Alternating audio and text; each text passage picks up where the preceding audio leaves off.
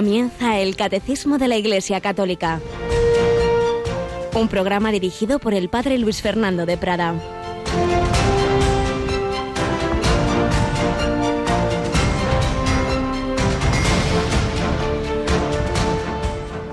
No todo el que me dice Señor, Señor, entrará en el reino de los cielos, sino el que hace la voluntad de mi Padre que está en los cielos. El que escucha estas palabras mías y no las pone en práctica se parece a aquel hombre necio que edificó su casa sobre arena. Cayó la lluvia, se desbordaron los ríos, soplaron los vientos y rompieron contra la casa y se derrumbó. Y su ruina fue grande. Alabado sean Jesús, María y José, muy buenos días, queridísima familia de Radio María.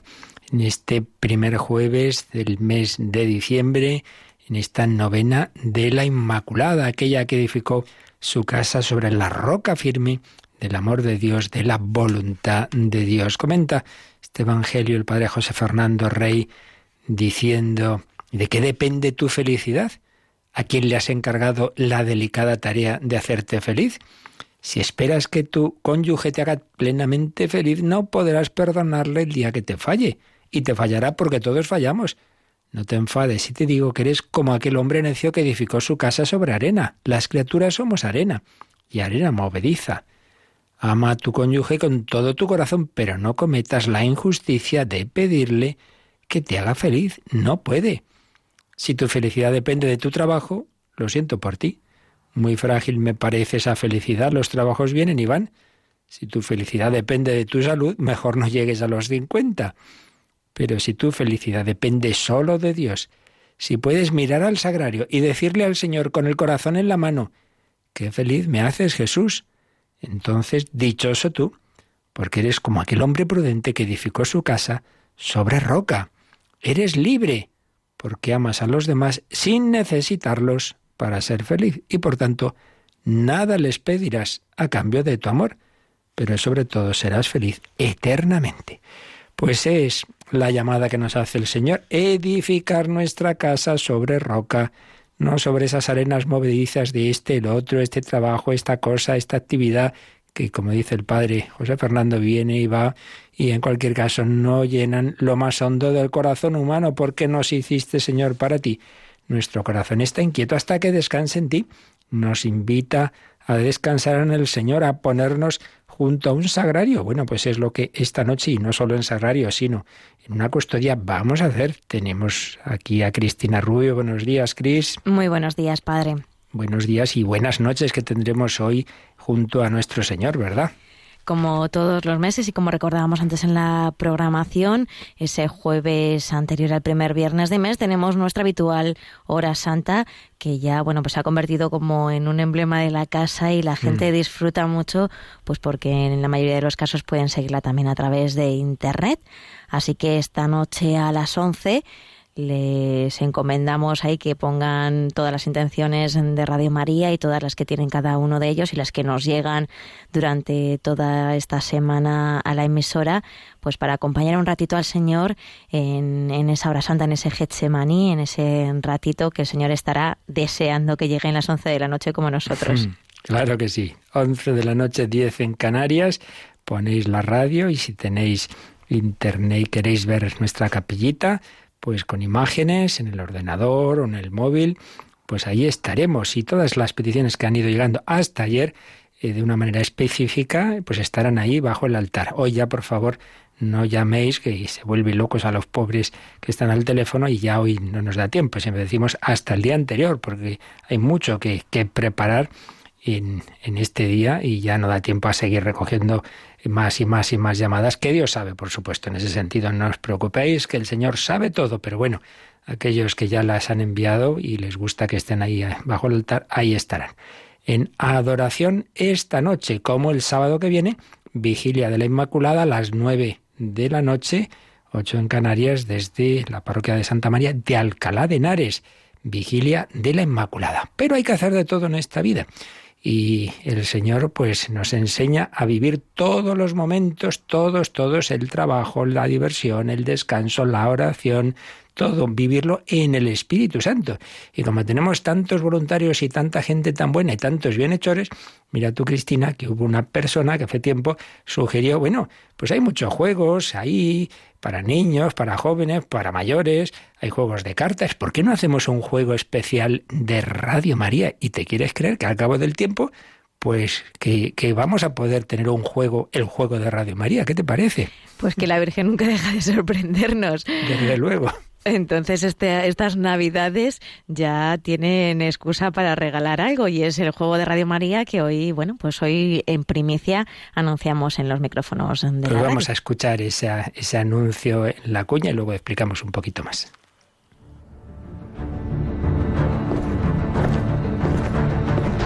Tienes una misión. Debemos llevar el Evangelio a todo el mundo. ¿Quién está conmigo? Consigue los recursos. ¡Necesitaremos antenas! ¡Bienhechores! ¡Programas! ¡Oraciones! ¡Oyentes! ¿Algún voluntario?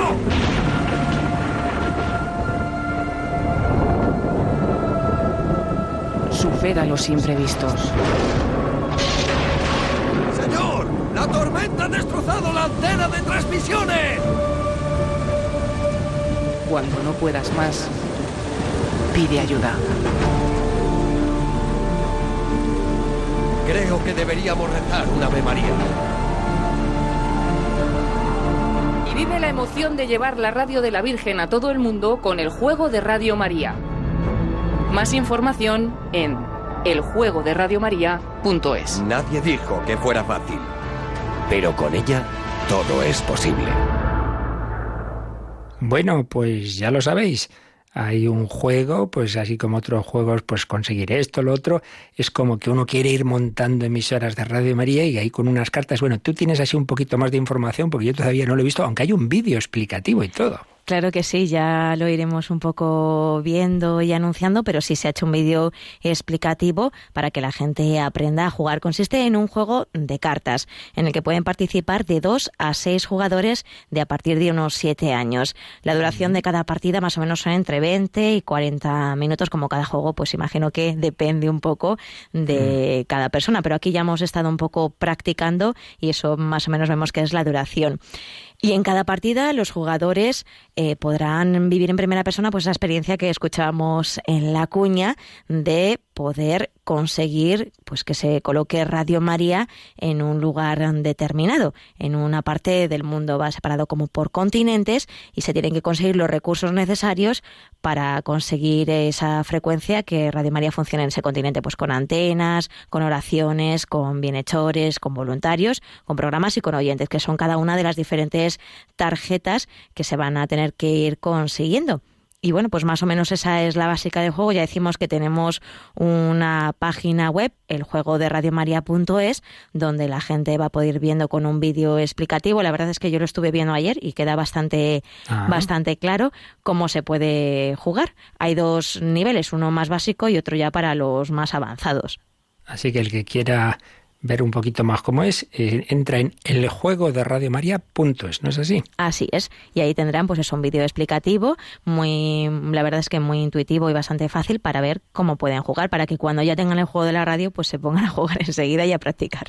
Bueno, pues no está mal. A partir de las nueve, como, como todo lo demás, si queréis más información y cómo adquirir, cómo recibir este juego, pues llamáis a partir de esa hora al teléfono de atención al oyente, el 91 822 8010, o entráis en esa web y bueno, como todo lo demás, pues lo solicitáis, ya veréis cómo se hace bien, es verdad que hoy día, hoy, pues en esta víspera de, de este puente y de esta hora santa de esta noche, quizás sea un día de demasiadas llamadas, a lo mejor esperar a que pase el, el puente, pero en fin, quien esté impaciente, pues ya digo, a partir de las nueve de la noche, puede hacer esa llamadita y saber que además de esos discos que hemos venido anunciando, el último, también lo decíamos anteayer, Santos de Andar por Casa, un CD con 31 breves historias de santos, algunos canonizados, otros en proceso, santos de la puerta del lado, personas que han seguido a Jesucristo y que quizá no conocemos tantos,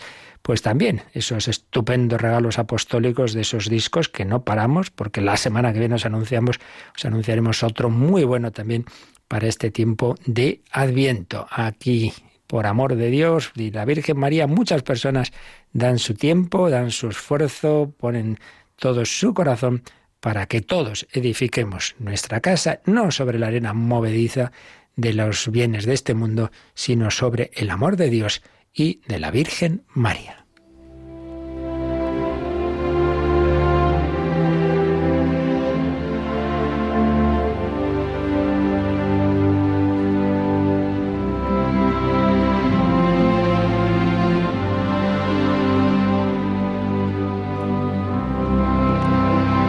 Testigos de la misión. Beato Lucien Botobasoa, 1908-1947. Otra persona, otro hombre que edificó su casa sobre la roca firme del Evangelio y del que nos habla esta obrita, bautizados y enviados de la Congregación para la Evangelización de los Pueblos y Obras Misionales pontificias, testigos de la misión, personas conocemos poco aquí, la verdad. Yo, desde luego, muchos de los que os estoy contando me estoy enterando ahora. ¿Cuánta gente hay en la iglesia que no se nos dice, que solo se nos dicen las cosas malas, que son mucho menos que las muchísimas obras que Dios ha hecho en tantas personas en 20 siglos? Lucien Botobasoa nació en 1908 en Boipeno, un pequeño pueblo en la costa sudeste de Madagascar a más de mil kilómetros de su capital Antanarivo, de la que ya habíamos hablado. Sus padres eran agricultores pobres, como muchos otros en esta región, siempre a merced de los riesgos del tiempo, del clima.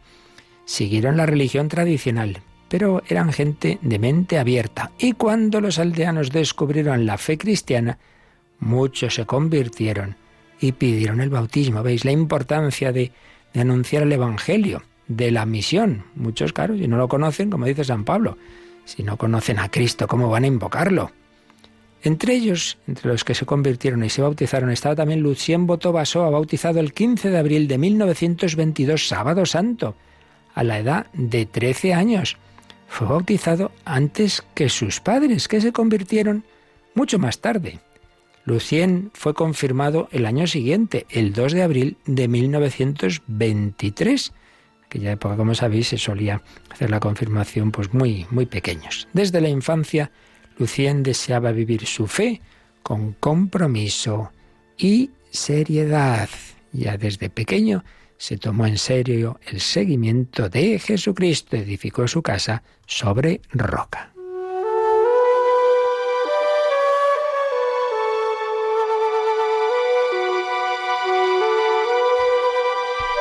El ideal de su vida fue ser un buen cristiano apóstol de Cristo en el corazón del mundo.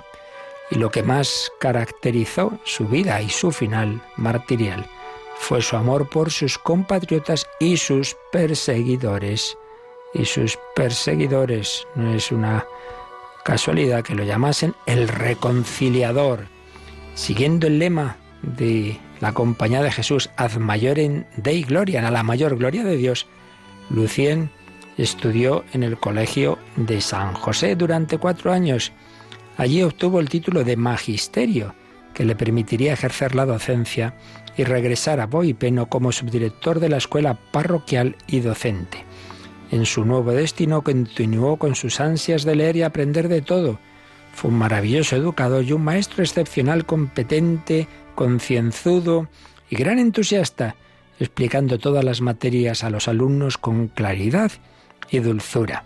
Pero también, como maestro cristiano, se preocupó siempre de la educación religiosa de los niños, a quienes enseñó el catecismo tanto durante el horario escolar como después de las clases.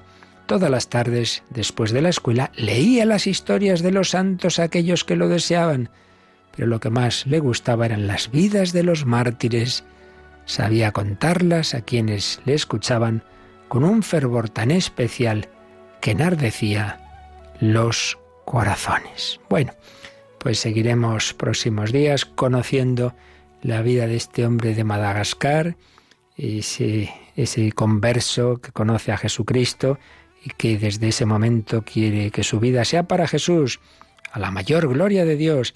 Y quedémonos también con este detalle le encantaban las vidas de los santos, las leía, las contaba, los mártires, muy importante para nosotros y para la educación de nuestros niños en familia, en las catequesis. Un ejemplo arrastra más que mil ideas abstractas. Conozcamos y contemos las historias de los santos, de los mártires, de tantas personas que han seguido a nuestro Señor Jesucristo.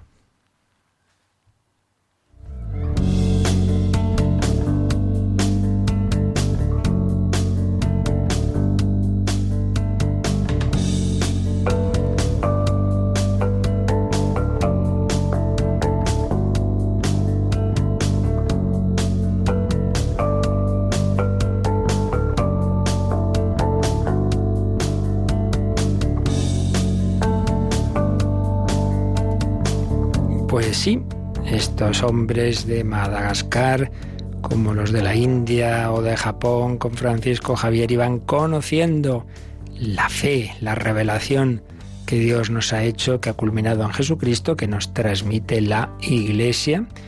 Una fe que es motivo de esperanza, porque nos dice que nuestra vida no termina en un sepulcro. Estamos en esos últimos artículos del credo Creo en la resurrección de la carne y en la vida eterna. Concretamente estamos en ese primero, en ese undécimo, para ser más precisos del credo. Creo en la resurrección de la carne, o el niceno constantinopolitano dice de los muertos, que estamos viendo que es lo mismo. Los muertos en tanto en cuanto este nuestro cuerpo resucitará, será transformado eh, en otra situación, con ese ejemplo que nos decía voluntario, pues como el agua es la misma en los distintos estados. El líquido, sólido, gaseoso es agua. Pues también nuestro cuerpo será transformado en la resurrección. Hemos estado hablando de la muerte, que será de todas maneras el siguiente apartado ya con más calma. La muerte en Cristo Jesús. La muerte como separación de cuerpo y alma, como ahí se produce ya ese, ese encuentro con Dios que da lugar a un juicio particular la luz de Dios hace ver a cada uno la situación en la que está y de ello depende su eternidad. Como el cuerpo queda aquí en la espera de la resurrección, salvo, naturalmente, nuestro Señor Jesucristo, que ya resucitó, la Virgen María, que ya está asunta al cielo en cuerpo y alma, y puede que algunas personas más, hay quien lo piensa de San José, y se nos habla en el Antiguo Testamento de Elías, de Enoch, bien, son casos especiales, pero lo habitual, aquí el cuerpo queda esperando, por eso hablamos de escatología intermedia entre la muerte y la resurrección final, ese tiempo intermedio, el alma esa nunca muere, pero el cuerpo está en la espera de la resurrección, que será al final de los tiempos cuando vuelva Jesús la parusía. Hablábamos de que aunque después de la muerte el tiempo es otra dimensión, no es como aquí, pero eso no quiere decir que no haya una sucesión, no haya un antes y después. Por tanto, no hay que caer en esa teoría de nada, uno ya al morir ya entra en la, en la eternidad de Dios y ya no hay tiempo, entonces ya como que ya ha resucitado y que ya ha sido todo. No, no, eso es distinto. Acabábamos ayer viendo, recogiendo algunas ideas al respecto de, como lo explicaba Joseph Ratzinger, basándose en San Agustín, que distinguía el tiempo de aquí, de los cuerpos físicos, del tiempo antropológico o memoria del corazón. Y algo más veremos de esto también siguiendo a otro teólogo, el padre Cándido Pozo. Pero ahora vamos a otro apartado. Después de haber visto cómo resucitan los muertos, nos hemos detenido ahí, siempre hay estas cuestiones, algunas de las cuales son curiosidades que Dios no, no nos responde porque no nos hacen falta para cómo vivir. Hemos visto ese apartado, cómo resucitan los muertos, que respondía en lo esencial a esas preguntas. ¿Qué es resucitar? Esa unión de cuerpo y alma, pero no volviendo a la vida de antes, sino en otra forma, en, un cuerpo ya espiritualizado. ¿Quién resucitará? Todos, todos, todos, justos e injustos. Los que hayan hecho el bien, dice Jesús, resucitarán para la vida, los que hayan hecho el mal para la condena. ¿Quién resucitará? ¿Cómo? ¿Cómo? Pues es con nuestro mismo cuerpo, pero transformado. El mismo, pero no lo mismo. ¿Cuándo? Al final de la historia. Pues bien, después de este apartado, de cómo resucitan los muertos, tenemos otro que se titula Resucitados con Cristo. Y es que es verdad, ya lo hemos dicho y redicho, y lo acabo de resumir, que la resurrección corporal será al final de la historia. Pero eso no quita que San Pablo, que lo deja bien claro, que la resurrección será cuando vuelva Jesús, pero a la vez nos dice que aquí, ahora, el cristiano, viviendo todavía en este mundo, debe vivir resucitado. ¿En qué sentido? Pues hombre, que, que tiene que morir al pecado, estamos llamados a ir mm, a que vaya apagándose en nosotros el egoísmo, la soberbia, en fin, todo lo que nos mata espiritualmente y en cambio tenemos que dejar que Cristo viva en nosotros. En ese sentido espiritual estamos llamados a vivir ya aquí resucitados con Cristo. Es el apartado que vamos a ver hoy, que tiene tres números, 1002, 1003 y 1004. Pues vamos a comenzar por ese 1002, Cristina, a ver qué nos dice de cómo tenemos que vivir. Si es verdad que Cristo nos resucitará en el último día, también lo es, en cierto modo, que nosotros ya hemos resucitado con Cristo. En efecto, gracias al Espíritu Santo, la vida cristiana en la tierra es desde ahora una participación en la muerte y en la resurrección de Cristo. Y nos confirma esto el Catecismo con unas palabras de San Pablo eh, en, en su carta a los Colosenses, un par de citas del capítulo 2 y del 3 sepultados con Él en el bautismo, con Él también habéis resucitado por la fe en la acción de Dios, que le resucitó de entre los muertos. Así pues, si habéis resucitado con Cristo, buscad las cosas de arriba, donde está Cristo sentado a la diestra de Dios. Así pues, lo que nos dice este número es que ciertamente la plenitud de la salvación, que incluye todo el ser humano, alma y cuerpo, será cuando, en la parusía, cuando en el último día, con esa venida de Jesús, pues se produzca la resurrección universal y el cuerpo de los que han seguido a Cristo, han muerto en Cristo, pues será mm, glorificado, recibirá esa comunicación del Espíritu de Cristo, dado que son miembros del cuerpo de Cristo, la cabeza está resucitada, pues sus miembros también tendrán esa glorificación. Y entonces todo nuestro ser, por fin en absoluta armonía, pues vivirá en el amor de Dios. Pero ya aquí, ya aquí, dice, bueno, pero antes de eso, aunque todavía de una manera muy imperfecta y con luchas y con momentos mejores y peores, pero ya aquí hay que ir realizando esa tarea, hay que dejar que Dios vaya haciendo esa tarea, esa tarea de cristificación esa tarea de que cada vez, cada vez, quien mueva más mi vida no sea mis apetencias, mis comodidades, mis soberbias, mis arrebatos, mis enfados, no, no, que cada vez sea más Jesucristo y su Espíritu. Podemos decir que hay como tres posibles principios que muevan nuestra actuación. Una, principio animal. Bueno, tenemos una dimensión animal. Decía Aristóteles, hombre, es animal racional. Lo de racional a veces queda demasiado escondido, pero sí se supone que lo somos, ¿verdad? Pues sí. Entonces tenemos esa dimensión también sensible, que es buena, Dios la ha hecho en nosotros. Entonces, lógico, pues tenemos unos instintos, tenemos unas reacciones, pues instintivas, tenemos unas tendencias en nuestro cuerpo. Si las tenemos es porque Dios las ha puesto, en principio son buenas. Lo que pasa es que, como estamos explicando en otros programas, se desordenan, se desordenan. Pero ahí está entonces, ¿qué? El problema es que cuando eso estamos separados de Dios, cuando no vivimos en su amistad, cuando no vivimos en su gracia, mi Dios soy yo mismo y mis gustos y placeres, las tres P's que dice alguno, placer, poder y poseer. Entonces, claro, yo vivo para mí mismo y vivo para, para mis comodidades y todo el mundo a mi servicio. Claro, eso es, esa es la muerte espiritual, eso es vivir sin el Señor. Uno se convierte y uno va dejando que Cristo sea el rey de su vida, entonces va cambiando todo, van cambiando esa mentalidad, va cambiando mis apetencias, van cambiando mis mismos sentimientos, mis actuaciones, pero claro, estaría toda la vida. No es ya está, ya me he convertido, ya soy un santo, pues no. Por eso el mismo San Pablo, años después de su conversión, todavía escribe, ay Dios mío, no, no me entiendo a mí mismo, veo el bien que quiero hacer y luego no lo hago y hago el mal. Pues así somos. No hago el bien que quiero, sino el mal que no quiero. Pero ese es el camino. Tenemos que ir poco a poco, pues dejar que el Señor, poco a poco, mucho a mucho, eso ya el Señor nos va dando su gracia. Lo importante es que vayamos a su ritmo. Por eso dice San Pablo, perdón, dice el Catecismo citando a San Pablo, que gracias al Espíritu Santo, la vida cristiana en la tierra es ya una participación en la muerte y resurrección de Cristo. Esto aparece en muchísimos textos de San Pablo. Habéis muerto con Cristo, habéis resucitado con Él. Tenemos que dejar que la muerte y resurrección actúen en nosotros. ¿Qué quiere decir la muerte? Pues ir muriendo a el egoísmo, a esas tendencias de la carne, ojo, cuando San Pablo dice la carne no se refiere al cuerpo en sí mismo como si fuera algo malo, en un planteamiento platónico, así en este sentido, no. La carne son las tendencias egoístas que pueden ser del alma. ¿eh? Yo, por ejemplo, una persona que le guste mucho leer y que no, no es que esté ahí comiendo, bebiendo y no, le gusta leer, pero le gusta tanto que eh, se olvida de, ayudar a los demás, se olvida de su familia, está encerrado en su cuarto leyendo.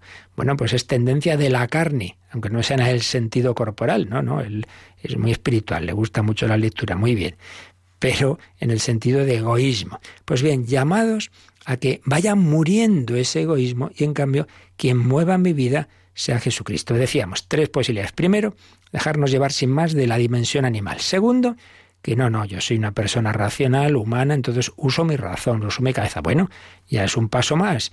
Ya no vives como un animal, sino como persona humana, pero persona humana que solo eh, juzga las cosas con su razón, conforme a los criterios que nos da simplemente la razón. Tercera posibilidad, la del cristiano, que no solo tiene una dimensión Em, corporal y animal y una dimensión racional porque tiene un alma y una inteligencia y una voluntad, sino que además tiene la fe que ilumina la inteligencia y el Espíritu Santo que, que llena el corazón de amor de Dios, de amor del prójimo. Y este es el criterio que debe mover nuestra vida, no al modo animal, no solamente al modo meramente humano, sino al modo de Cristo. Claro, meramente por un criterio humano, pues uno no, no, se pondría al servicio de otros y perdería su vida por otros, pero Cristo nos ha enseñado, no hay amor más grande que el que da la vida por sus amigos, y no solo enseña, sino que nos da la gracia, el amor que ha dado a tantos millones de cristianos a ser incluso testigos hasta la muerte. Entonces, no pensemos que la vida cristiana es que uno se esfuerza, venga, venga, ay, que no puedo, ay, qué horror, lo que me cuesta esto, sino que el Señor te lo va dando, te va, lo va haciendo fácil. Las virtudes son capacidades que Dios nos da para hacer las cosas con gusto, con alegría. Claro, tanto cuanto más la persona avanza en la vida espiritual, menos le cuesta vivir las virtudes cristianas. O sea que ahí está el engaño del, mundo moderno, sobre todo en los planteamientos de Nietzsche, Freud, etcétera, como que el cristiano le apetece hacer cosas malas, pero se tiene que jorobar. Entonces vaya vida, ¿no? Bueno, menos mal que luego está el cielo. No es así. Eso es mentira. El Señor lo que hace es que nos apetezca hacer el bien. Nosotros no estamos llamados a no tener gustos, sino a cambiar de gustos y tener buen gusto. ¿Eres tú el que tiene mal gusto? ¿Que te gustan las cosas, te gustan las cosas feas, pasártelo bien corporalmente en un momento y luego quedarte amargado? Eso, ese pues sí que tiene mal gusto. A mí Dios me ha dado un gusto muy bueno. Me gusta lo más grande y lo más bello, el amor verdadero, la belleza más profunda. Entonces, la vida cristiana es disfrutar, disfrutar con buen gusto y que cada vez me apetezca más hacer el bien y menos el mal. No es ahí como contra lo que me apetece. No, esa es la vida cristiana, dejarse mover por el Espíritu Santo, dejarse mover por Jesucristo. No soy yo quien vive, dice San Pablo, es Cristo quien vive en mí. Por eso nos ha citado este número, estas palabras de Colosenses, la carta de San Pablo a los Colosenses, que se leen. La segunda cita suele, la solemos tener en la liturgia la mañana del domingo de Pascua. Si habéis resucitado con Cristo, buscad las cosas de allá arriba, donde está Cristo sentado a la derecha de Dios. Esa mañana que hemos celebrado la noche anterior, la vigilia pascual, y vamos por la mañana del domingo de Pascua a misa, pues en esa segunda lectura de la misa se nos dice esto, u otros textos semejantes de San Pablo. Oye, si Cristo ha resucitado, y tú si has resucitado, si has renovado tu bautismo, tus promesas bautismales, entonces busca las cosas de arriba, no sigas como un animal o no sigas meramente al modo humano, sino busca lo más grande, el amor de Dios, el amor eterno, los bienes del Espíritu.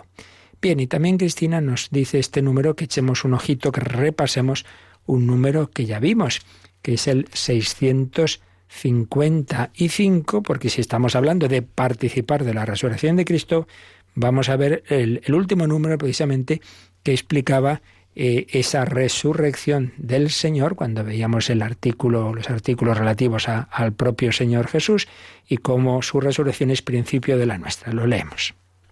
Por último, la resurrección de Cristo y el propio Cristo resucitado es principio y fuente de nuestra resurrección futura Cristo resucitó de entre los muertos como primicia de los que durmieron, del mismo modo que en Adán mueren todos, así también todos revivirán en Cristo. En la espera de que esto se realice, Cristo resucitado vive en el corazón de sus fieles.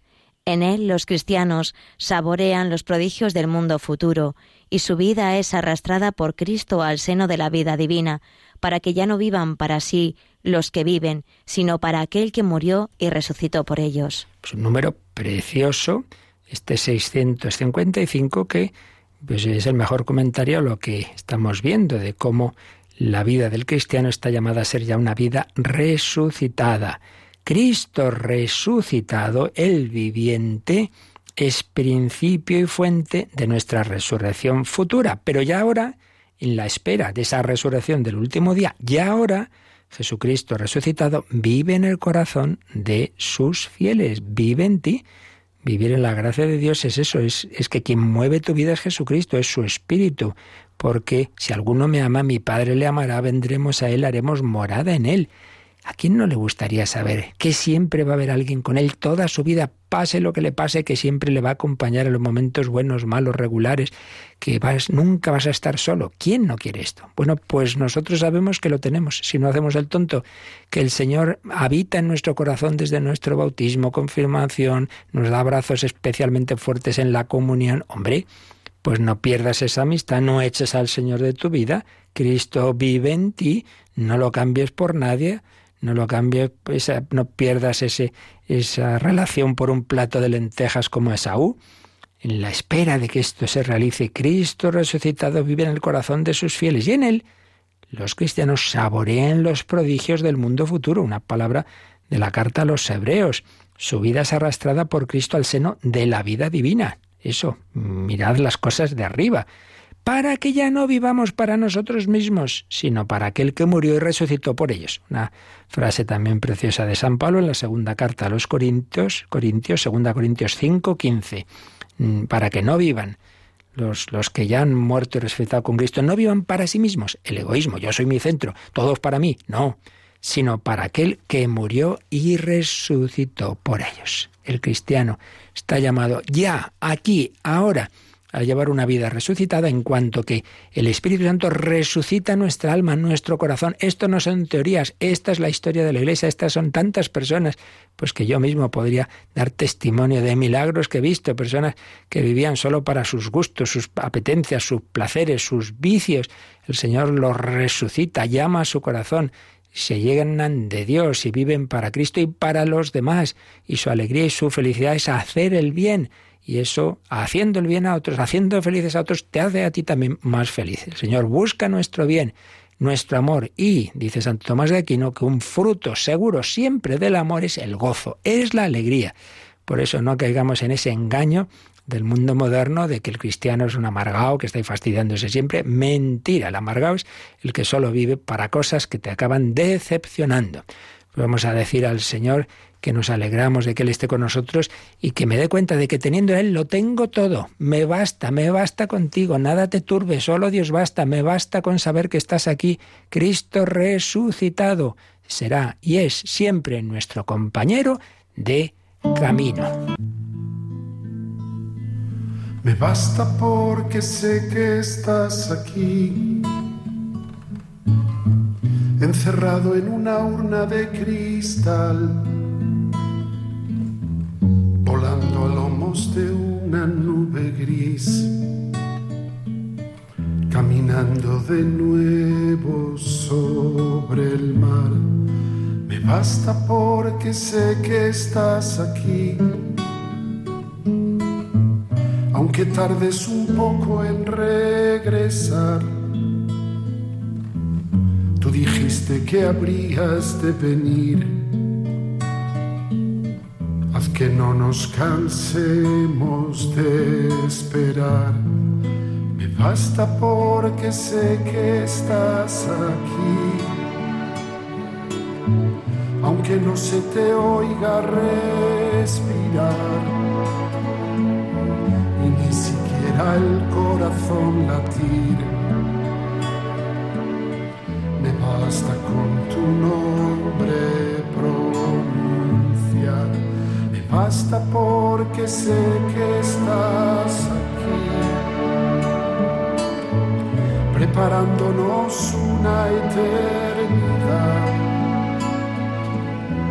Aunque tengamos antes que morir,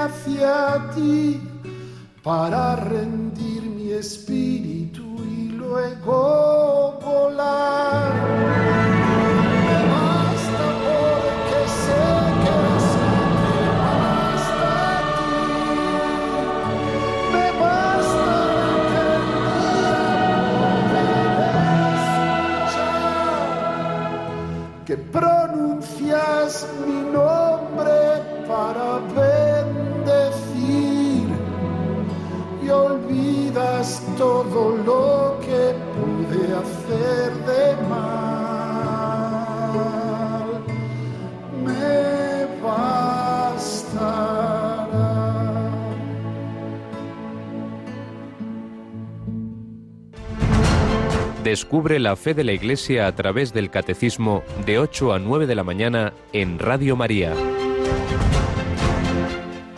Me bastará. Qué maravilla vivir con Jesucristo. Preciosa canción del padre Gonzalo Mazarrasa con el coro de la JMJ de, de Madrid. Resucitados con Jesucristo.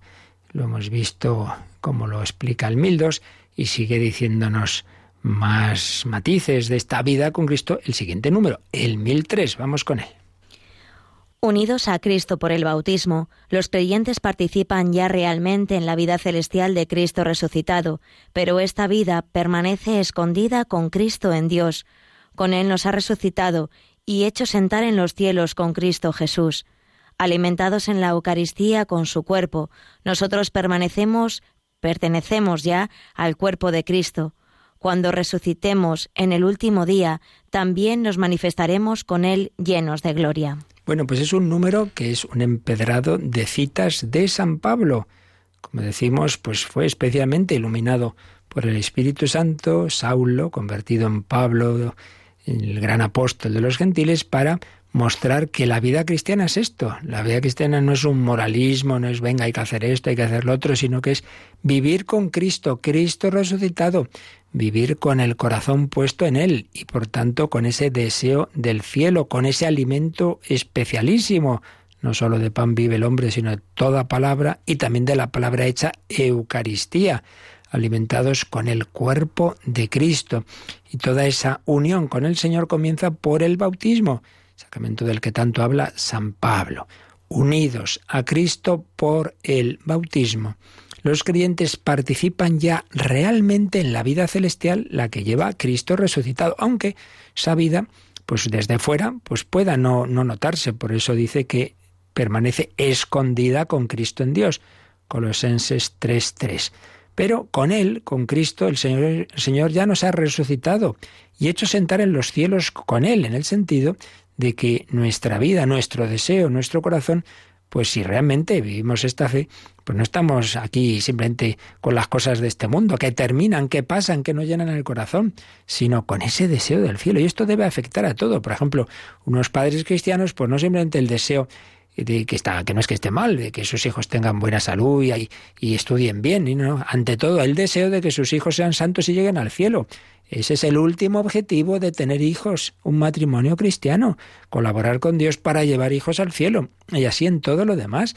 El objetivo de la empresa no es que yo saque mucho dinero para pasármelo bien, sino que es ayudar a más personas y construir el reino de Cristo, la civilización del amor, que vaya preparando el cielo nuevo y la tierra nueva. Y todo esto aquí, de una manera, digamos, sencilla, humilde, pero cuando resucitemos en el último día, nos manifestaremos con Él llenos de gloria. También en este número 1003 pone como una cita que no, no, la, no la pone, sino simplemente nos la indica, pero sin, sin traer el texto, Filipenses 3.20. Vale la pena leer el párrafo este de esa carta tan bonita, de las más preciosas de, de San Pablo, muy personal y, y sencillita y breve, vale la pena que la, que la meditemos con frecuencia. Pues bien, hay un párrafo que viene a ser la mejor explicación de lo que estamos viendo hoy, de cómo uno puede vivir al modo animal, al modo humano o al modo divino, que es de lo que se trata. Dice San Pablo en este capítulo 3 de su carta a los filipenses, vamos a coger desde el versículo 17. Haceos todos imitadores míos, hermanos, y fijaos en los que proceden así, tal como nos tenéis por modelo. Pues muchos proceden, muchas veces os hablé de ellos, y ahora lo hago incluso llorando, como enemigos de la cruz de Cristo. Dice, fijaos en los que Queremos seguir a Jesús, no en, los enemigos de la cruz de Cristo, y os lo digo llorando. Su final es la condenación, su Dios el vientre. Se glorían de lo que es su vergüenza. Apetecen las cosas de la tierra. ¿Veis? El modo animal de vivir de tantas personas de entonces y de ahora. Pues simplemente, ala, su Dios el vientre, sus glorias, sus vergüenzas, las cosas terrenas. En cambio, nuestra patria está en los cielos, de donde aguardamos como Salvador a Jesucristo el Señor, que transformará nuestro pobre cuerpo en uno a imagen de su cuerpo esplendoroso, dado el poder con que Él es capaz hasta de someter a su imperio el universo. Nuestro cuerpo será transformado por Cristo, nuestro pobre cuerpo, pero ya ahora nuestro corazón, nuestro espíritu, nuestra alma está llamada a vivir ese, ese modo de vida divino, no como animales ni simplemente como personas razonables, que ya, ya no es poco desde luego, pero mucho más. Estamos llamados a vivir al modo divino, iluminados por la fe, movidos por el Espíritu Santo. Así pues, la vida cristiana es la vida de Cristo y del Espíritu Santo en mí, con el alimento de su palabra y de su cuerpo. Nos dice el catecismo que mm, miremos un poquito hacia adelante para profundizar más en esta vida cristiana. Hemos dicho que la unión con el Señor comienza por el bautismo. Entonces nos dice, miremos un numerito que va a hablar del bautismo, el, el 1227, que ya se llegará en su momento, pero vamos a leerlo ya, Cristina. Según el apóstol San Pablo, por el bautismo el creyente participa en la muerte de Cristo, es sepultado y resucita con él. Y nos lo confirma el catecismo con, con una cita de la carta a los romanos. ¿O es que ignoráis que cuantos fuimos bautizados en Cristo Jesús, fuimos bautizados en su muerte? Fuimos, pues, con él sepultados por el bautismo en la muerte, a fin de que, al igual que Cristo fue resucitado de entre los muertos por medio de la gloria del Padre, así también nosotros vivamos una vida nueva. Y después de esta cita de San Pablo sigue diciendo el 1227. Los bautizados se han revestido de Cristo por el Espíritu Santo. El bautismo es un baño que purifica, santifica y justifica. Pues esto, eh, se mete una persona ahí en el agua, inmersión, o se le echa el agua encima. Pero la idea siempre es esta, yo te bautizo, es decir, yo te empapo del Padre, del Hijo y del Espíritu Santo, yo te consagro al Padre, al Hijo y al Espíritu Santo, yo te lleno del Espíritu de Dios, de Jesucristo. Y cuando se hace por inmersión, se mete la persona en el agua y luego sale, ese meterse en el agua significa morir al pecado, que quede ahí en el agua, al fondo, que quede el egoísmo, que quede la soberbia, que quede la lujuria, que quede la, la gula, todo eso se acabó. Ya se entiende, es un proceso. Poco a poco va muriendo lo negativo, el pecado, y vas resucitando. Te metes en el agua, muere la muerte del pecado, sales del agua, es la resurrección, tu vida nueva, pues como San Agustín, desde aquel día en que oye esa palabra, toma y lee, y deja por fin que la gracia venza en él, sale un hombre nuevo, y aquel que había sido un perdido, que mataba disgustos a su pobre madre Mónica, aquel que llevaba 15 años con, liado con una, después de haber estado con no sé cuántas, que lo que buscaba era su fama, su no sé qué, no sé cuántos, desde ese momento ya lo que busca es a Dios, es hacer el bien, cambia su corazón, resucitó con Cristo.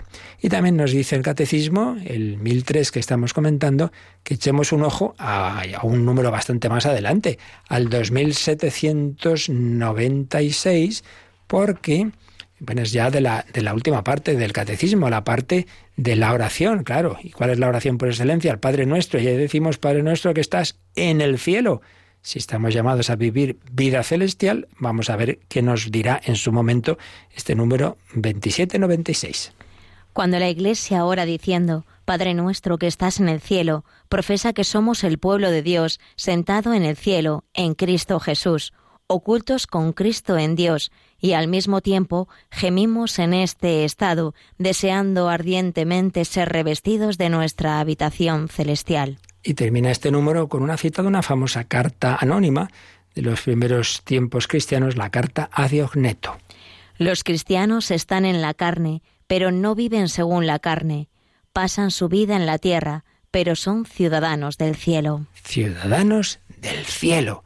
Una expresión preciosa que da título, por cierto, a uno de nuestros programas de vidas de santos ciudadanos del cielo. Pues cuando recemos el Padre nuestro, Padre nuestro que estás en el cielo, piensa eso, que tú estás llamado a ese destino eterno, pero que eso empieza aquí ya, porque hay que vivir como ciudadanos del cielo, no como animales, ni simplemente como ciudadanos de esta tierra, sino como ciudadanos. Nuestra patria principal verdadera es el cielo, no vivas al modo animal, no vivas al modo del que se piensa que esta es su patria definitiva aquí en la tierra. No, Señor.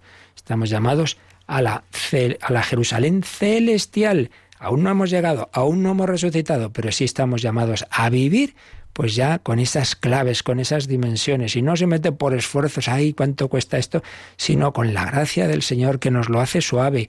Mi carga es llevadera, mi yugo suave, si dejas que el amor de Cristo esté en ti. De ahí la importancia de la vida de oración, de los sacramentos, para que no sean mis fuerzas bien escasitas, sino Cristo quien vive en mí, el corazón de Cristo, quien ama en mí, Cristo crucificado quien sufre en mí, cuando me llega el dolor. Bueno, pues como veis, un panorama precioso, la vida cristiana es esa vida nunca solos, con Cristo resucitado. Me basta con saber que estás aquí, por tanto, que nada te turbe, que nada te espante. Vive con paz, vive con serenidad, en la espera de la resurrección. Bueno, pues últimos minutos para pensarlo, para meditarlo y también, si queréis, para vuestras consultas.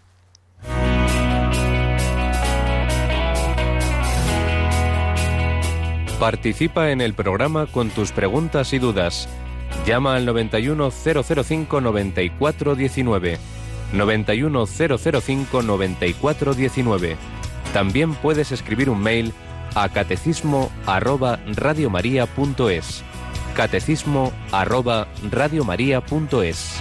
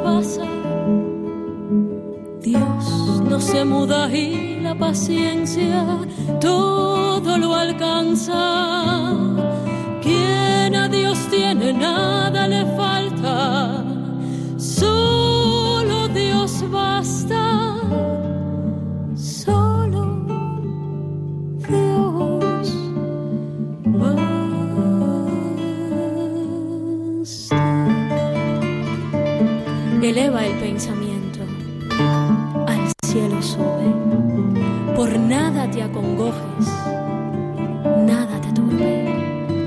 A Jesucristo sigue con pecho grande y venga lo que venga, nada te espante. ¿Ves? La gloria del mundo es gloria vana, nada tiene de estable, todo se pasa. Te turbe, nada te espante, todo se pasa. Dios no se muda y la paciencia todo lo alcanza. Aspira a lo celeste que siempre dura, fiel y rico en promesas. Dios no se muda. Confianza y fe viva mantenga el alma que quien cree espera, todo lo alcanza. Id pues, bienes del mundo, id, dichas vanas, aunque todo lo pierda, solo Dios basta. Aunque todo lo pierdas, solo Dios basta. Vive con ese corazón puesto en el cielo. ¿Tenemos alguna pregunta, Cristina? Sí, tenemos una llamada de Nieves desde Castellón. Dice que tiene un hijo de 50 años que nunca va a misa y que el día del aniversario del fallecimiento de su padre va a comulgar. Y ella le comenta que eso no es correcto, pero quiere que le dé algunas palabras para poder explicárselo mejor. Bueno, vamos a ver, porque la comunión no simplemente es que voy yo y hoy día comulgo, sino que es vivir en comunión con Cristo que vive en la iglesia.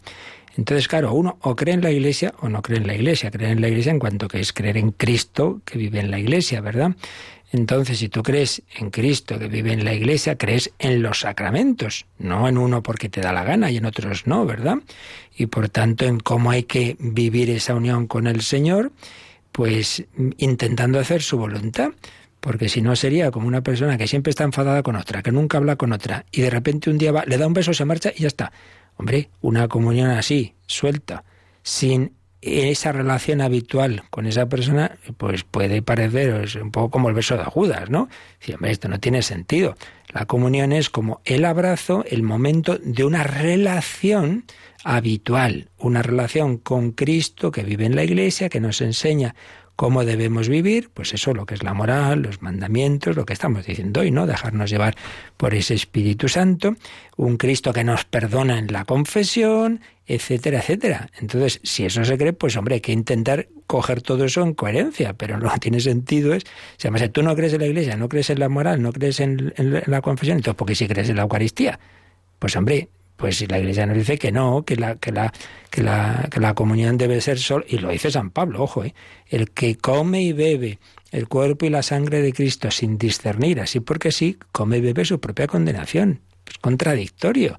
Puede ser, claro, negativo, lo que llamamos una comunión sacrílega, sin entrar, por supuesto, juzgar el corazón de nadie, porque hay tanta ignorancia y mucha gente, pues sin saber, de buena voluntad, por tanto, que no se agobie, esta, esta madre de ese hijo, pues que suponemos que pues bueno, no será consciente, pero pero desde luego objetivamente hablando, sin juzgar nunca al corazón de nadie, que solo Dios sabe, pero sin juzgar a nadie, pero es verdad que objetivamente hablando es una contradicción muy habitual en nuestro mundo, muy de religión de supermercado, esto sí, esto no, entonces la boda sí, el bautismo también, la comunión cuando me apetece y lo demás no, pues, pues o crees o no crees que Cristo nos enseña, pero no puede ser esto sí y esto no.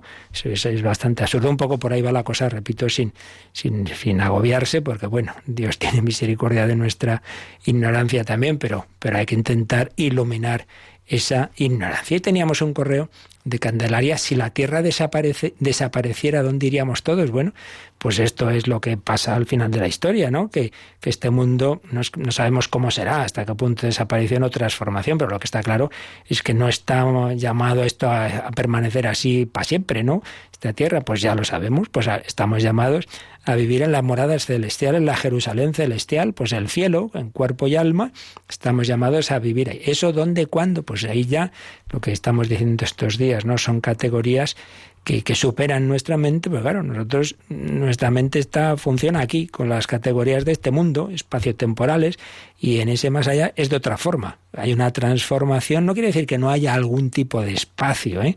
porque bueno, pues somos, también seguiremos teniendo un cuerpo, pues, pues de alguna manera estará, pero es de otra forma. Entonces, pues no hay que romperse la cabeza en cómo será, dónde iremos, pues eso, a estar con Dios, y, pero estar con Dios y con los demás. Por tanto, pues de alguna forma de, espacio habrá, pero ya digo, eso ya nos supera y lo único pues que tenemos es esa expresión, ¿no? De la escritura, cielos nuevos, tierra nueva. Tranquilo que si desaparece, que desaparecerá esta tierra en su estado actual, pues no pasa nada, que el Señor nos tiene preparado uno mucho mejor, la Jerusalén celestial. Bueno, pues os recuerdo que esta noche a las 11, 10 en Canarias tenemos nuestra hora santa. Hoy, por favor, ya no llaméis a, mandar intenciones porque ya anoche cerrábamos ese ese texto, ese, esa recopilación de intenciones que hoy se pondrán ahí, que el Señor sabe de todas maneras, que no preocupéis, que lo importante es unirse en oración, también a través de, Internet, de Facebook, etcétera. Podréis esta noche poner también ahí vuestras oraciones, pero lo importante es eso, que estemos en adoración a Jesús sacramentado esta noche en nuestra hora santa. Pedimos al Señor vivir todo este jueves en su amor, en su misericordia, bendecidos por Él. La bendición de Dios Todopoderoso, Padre, Hijo y Espíritu Santo, descienda sobre vosotros. Alabado sea Jesucristo.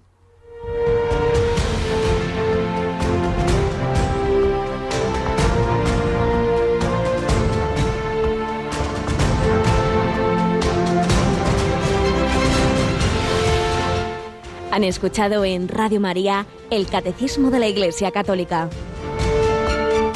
un programa dirigido por el Padre Luis Fernando de Prada.